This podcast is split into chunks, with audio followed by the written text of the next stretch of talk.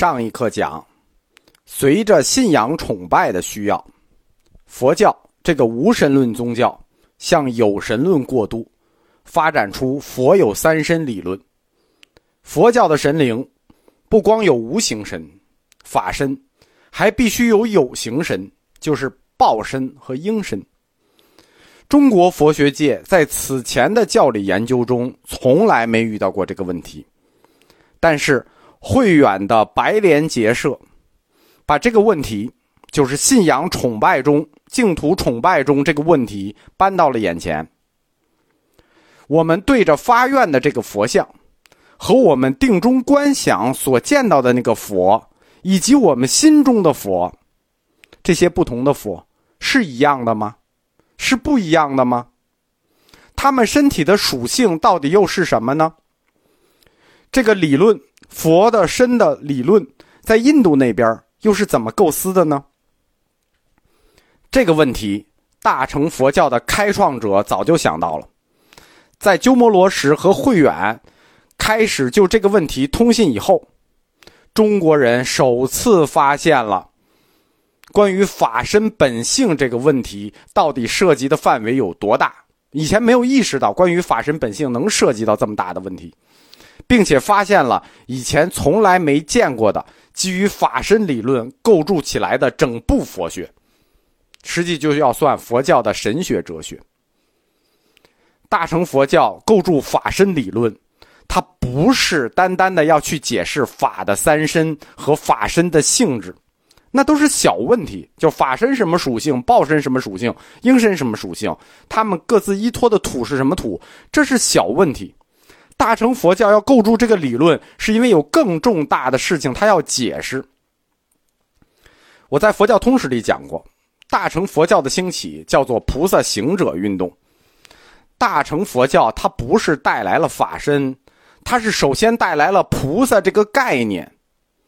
菩萨可以出现在人间，所以它必然有一个身体。既然是世间，那就是应身，对吧？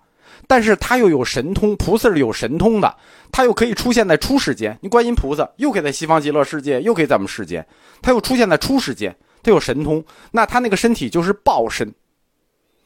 那这个菩萨，他是可以成佛的，他有没有法身呢？菩萨他的身同时又在出世间是报身，又在世间是应身，那他这个身体属性是什么呢？发现了吧？麻烦大了，所以。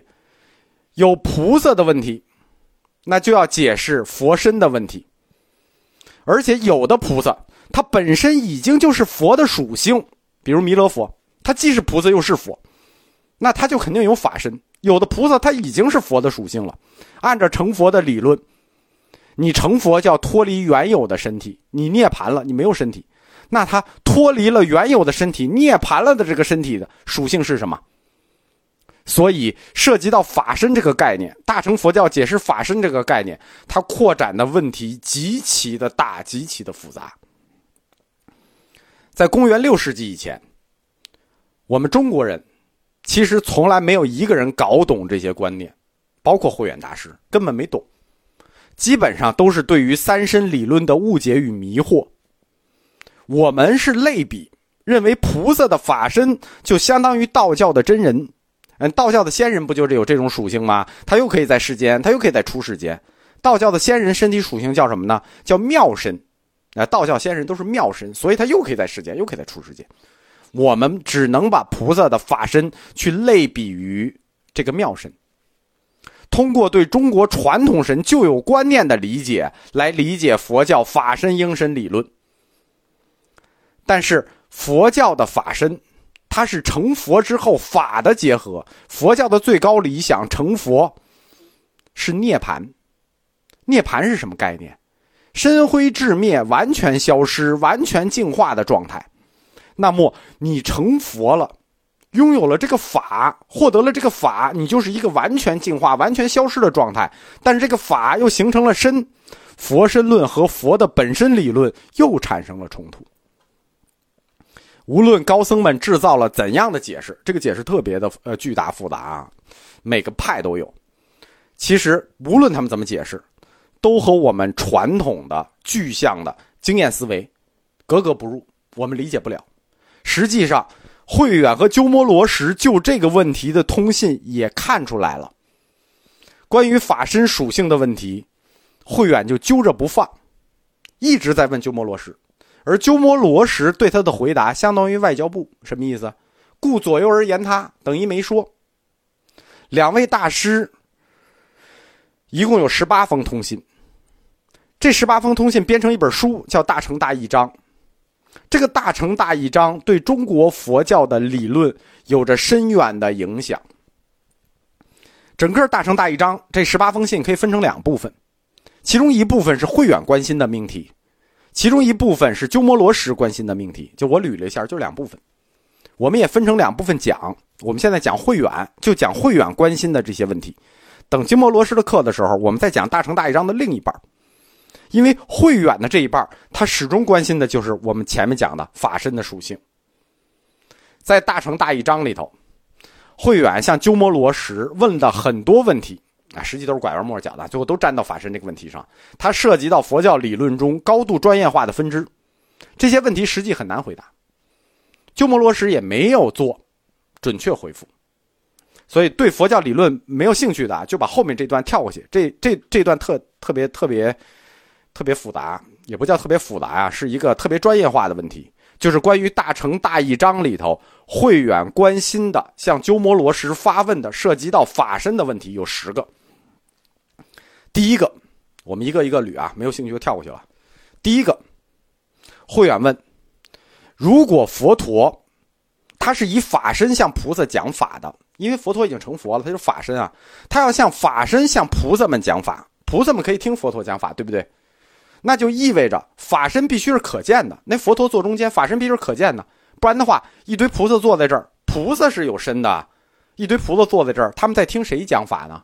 佛陀既然以法身向菩萨们讲法，意味着他这个身就必然可见，但是法身又被我们说成了一个永恒不变的，与涅盘一样的纯粹抽象法的结合嘛，法的身嘛，它是不可见的，身灰智灭的状态，那么。这是不是一组矛盾？法身不可见，但佛陀又以法身向菩萨们说法，那菩萨们到底看得见看不见？这是慧远问的第一个问题。第二个问题，慧远问：佛陀的形象，在佛经里说是跟圣转轮王一样的，就是转轮圣王的形象一样的。佛陀有什么形象呢？就是所谓的三十二相八十种好，我们看这个佛造像都是这样的，叫三十二相八十种好，这是佛造像的一个标准。这个三十二相八十种好是一个应身，就是我们能看见的，是为了引导凡夫方便说法所呈现的相，给我们凡夫佛陀成这个像，应身是这个像啊。但是佛陀在给最高果位的菩萨说法的时候，是否还要呈现这个生相呢？慧远问，就是说，佛陀给我们讲法，在俗世世家的时候，他呈现这个身相三十二相八十种好，但是他要给那些特别高果位的菩萨讲的时候，他呈现不呈现？如果他不呈现，那么他给谁讲法的时候，就是他菩萨是有等级的，我们知道，菩萨分十地啊，十地圆通嘛，一级一级一，初地菩萨到十际，那佛在给哪一等级的人说法的时候？需要呈现声像，在哪一级开始就不呈现声像了？这个问题有点狠吧？这是慧远问的第二个问题。慧远问的第三个问题说：有的佛经说菩萨将不超过千生的时间成佛，就是轮回一千次，菩萨就成佛了。但是另一些佛经说菩萨发下永不成佛的誓言，那这两类经书是否矛盾？还有？菩萨修行是有十个阶次的，就是从初地到十地，一共十层。到了第十地，菩萨离成佛就差一步，但是菩萨又立下来永不成佛的誓言。既然成不了佛，那到这第十地有什么意义呢？既然修行是看不见尽头的，那么到了第十地。是什么驱动菩萨？就是过了第九地到第十地的时候，是什么驱动菩萨在他最后这一生中，就是第十地的修行动力呢？对吧？你已经菩萨已经发愿，我永不成佛，然后我到了第十地，就差一步成佛，有意义吗？而且这第十地如此漫长，到底是什么驱动他去做这件没有意义和没有尽头的事情？什么是他的动力？我觉得慧远的刀啊，已经快把鸠摩罗什大师给捅穿了。